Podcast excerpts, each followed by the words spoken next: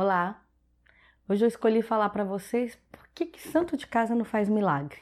A gente escuta tanto essa frase, né? Por que será? É, isso, vocês lembram daquele outro vídeo que eu falo para vocês da, da guerra entre índole e caráter?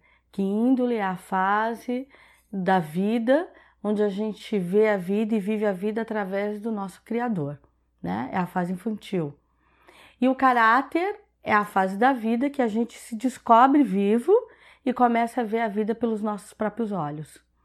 Então, quando a gente usa esse termo de santo de casa não faz milagre, significa que dentro do nosso ego a gente veio povoado com muita informação né, do, da índole. Então, ela que vai ocupando todo o espaço. Quando chega na fase caráter, que a gente começa a ver a vida através dos nossos olhos, o caráter, o que, que ele começa a fazer? Empurrar a índole. Né?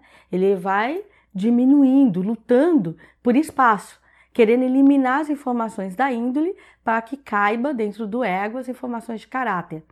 Então, nessa fase dessa guerra entre índole e caráter, que o caráter faz? Né, para que ele tenha espaço, ele começa a desconfigurar, a desvalorizar, a colocar em segundo plano todas as fases e todas as falas da índole.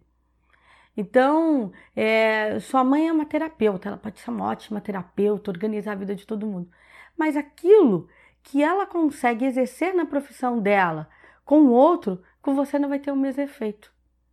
E por que isso? Justamente porque nessa tem essa briga entre o caráter. Que se você cede demais para sua mãe, é como se você estivesse cedendo espaço de novo para essa índole tomar conta e sobrepujar o seu caráter. É como se a pessoa de dentro de casa, né, o pai, a mãe, o irmão, o tio, o avô, eles que têm essa força, né, toda a energia deles quando vem para dentro do nosso ego, ela é traduzida pelo nosso ego como energia de índole.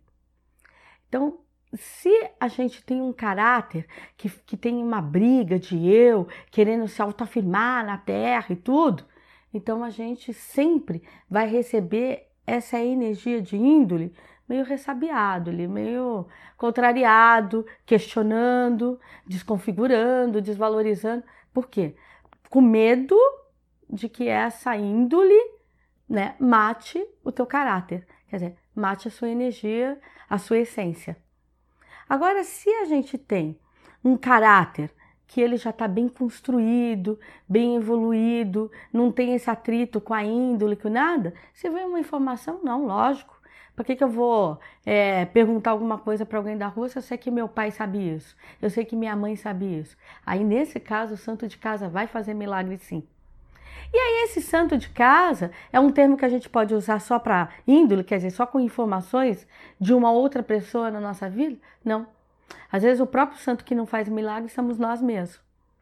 É, a gente consegue organizar a vida de alguém e não consegue organizar a nossa própria vida. E por que, que esse santo não faz milagre? Né? Só faz um milagre alheio? É porque a gente tem essa, esse ego que às vezes a gente se põe disponível demais para o outro e deixa muito pouco para a gente mesmo. Aí na hora que existe a sua necessidade, você não tem a energia para aplicar em você mesmo. Você, para você mesmo, você não consegue nutrir o seu chatã do Ojo, que é o chatã do eu. Você não valoriza esse chatã. Né? Então você dá muito valor ao externo e muito pouco ao seu interno. E se eu der pouco valor ao meu interno, é lógico que eu não vou conseguir aplicar a mesma sapiência que eu tenho para o outro em minha vida. Então, como é que a gente conserta esse santo de casa? Primeiro é descobrir que índole nunca vai é, sobrepujar o caráter.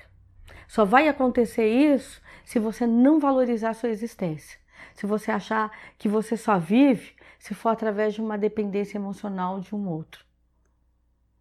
Agora, se você acreditar no teu eu, pode vir a informação que for, ela jamais vai sobrepujar, pelo contrário, ela vai entrar e vai acrescentar na tua evolução e no seu caminhar. E aí, por consequência, o seu santo vai fazer milagre em causa própria. Pensem nisso. Muita axé.